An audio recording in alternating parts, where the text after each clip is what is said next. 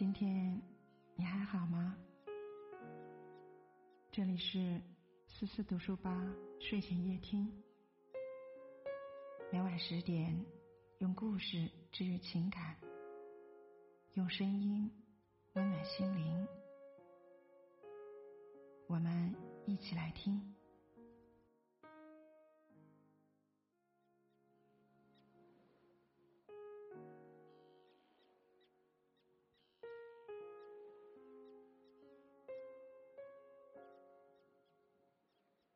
生活中总会碰到一些人说某某情商高，会做人，但是接触时间久后，大家对他的评价又开始发生了转变。那么情商高的做法到底是如何判断的？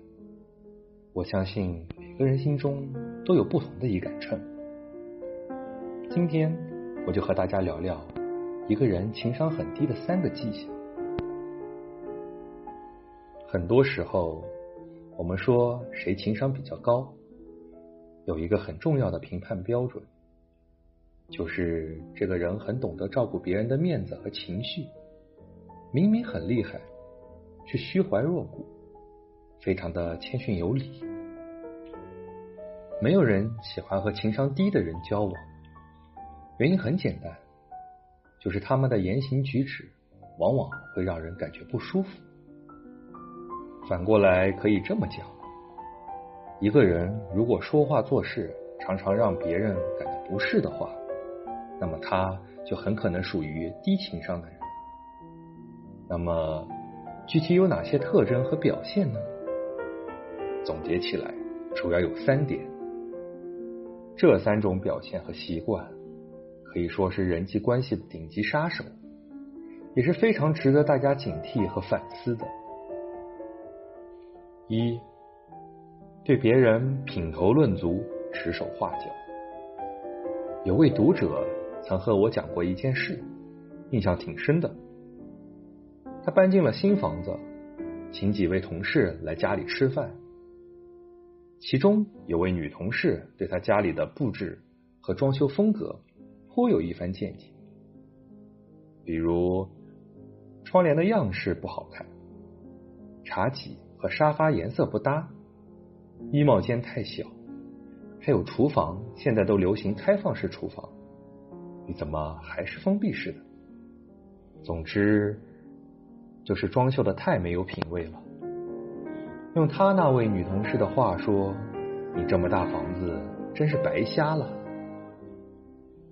这位读者说：“不管他是不是在开玩笑，但我听着确实感到不舒服。”他本来就是一个很讨厌的人，要不是考虑到公司就这么几个同事，叫其他同事来家里吃饭不喊他的话，也不太好。否则，我才不会请他来。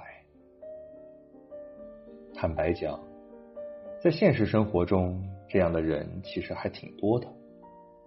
他们习惯于对别人品头论足，从不考虑对方的感受，结果。闹得不欢而散，他们往往还不自知。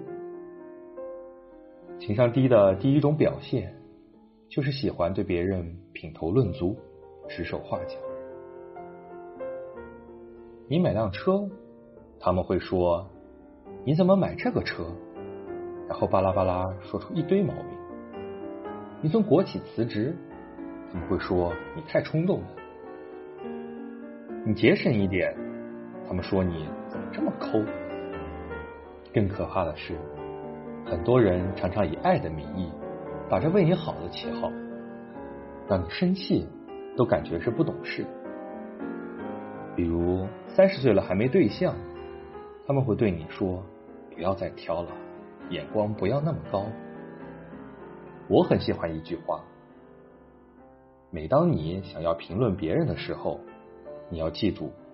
不是世上所有人都拥有和你一样的优越的条件，每个人的经历不同，所拥有的条件也不同，所以轻易评价别人，对别人的人生指手画脚，不仅是很没有修养，而且还是非常低情商的一种行为。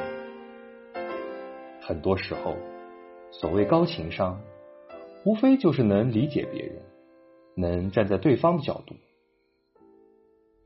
二，贬低别人，抬高自己，喜欢对别人指手画脚，有一种心理，就是通过贬低别人来抬高自己，显得自己更高明、更厉害。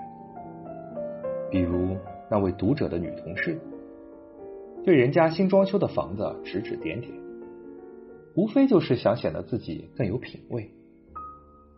在现实生活中，有这种心理的人也是非常多的。他们在说话、做事时，处处炫耀自己，优越感十足，甚至不惜贬低、打压别人。而这也就是低情商的第二种表现。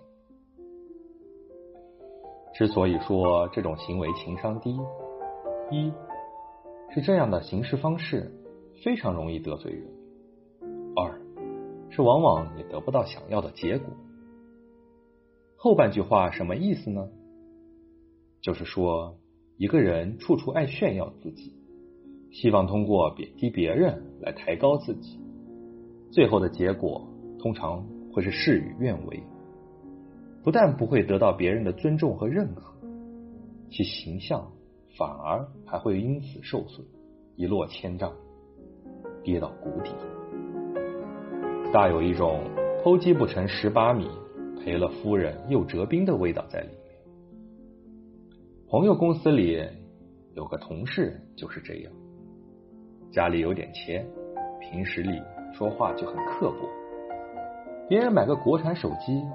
他就说：“打死我都不买这手机。”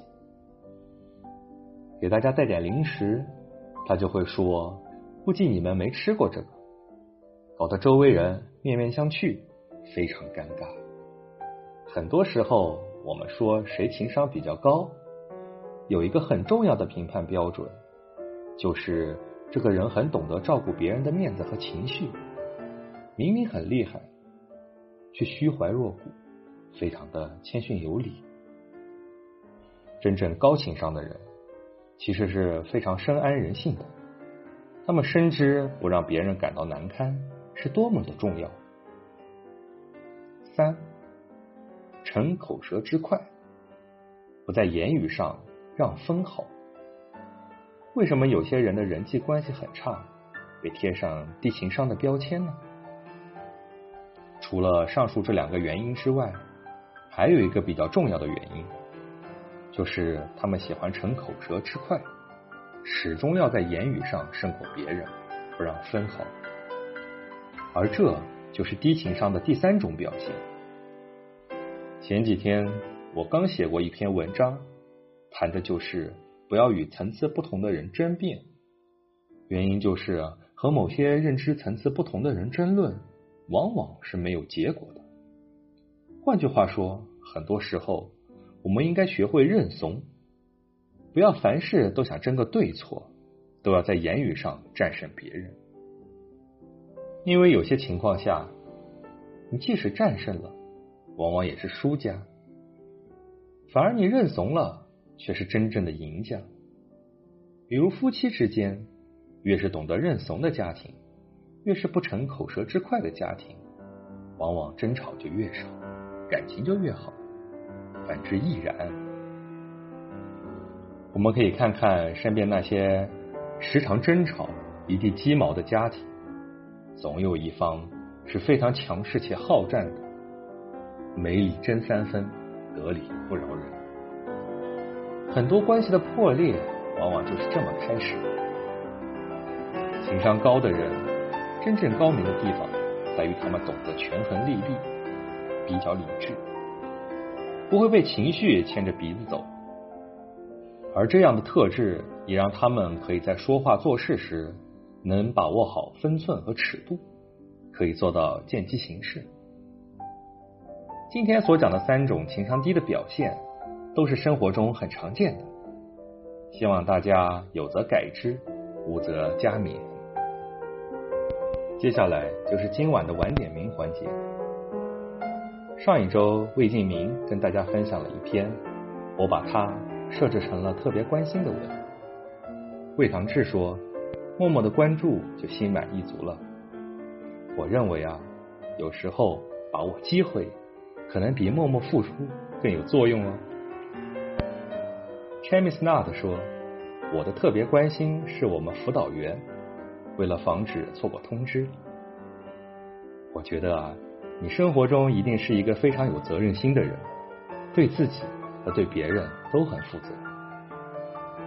ZMM 说：“能成为别人的特别关心，真好。”我倒是觉得，不要羡慕和感慨，除了未来的那个他，你现在也是你父母特别关心。要多感受身边的人，不要忽略了他们哦。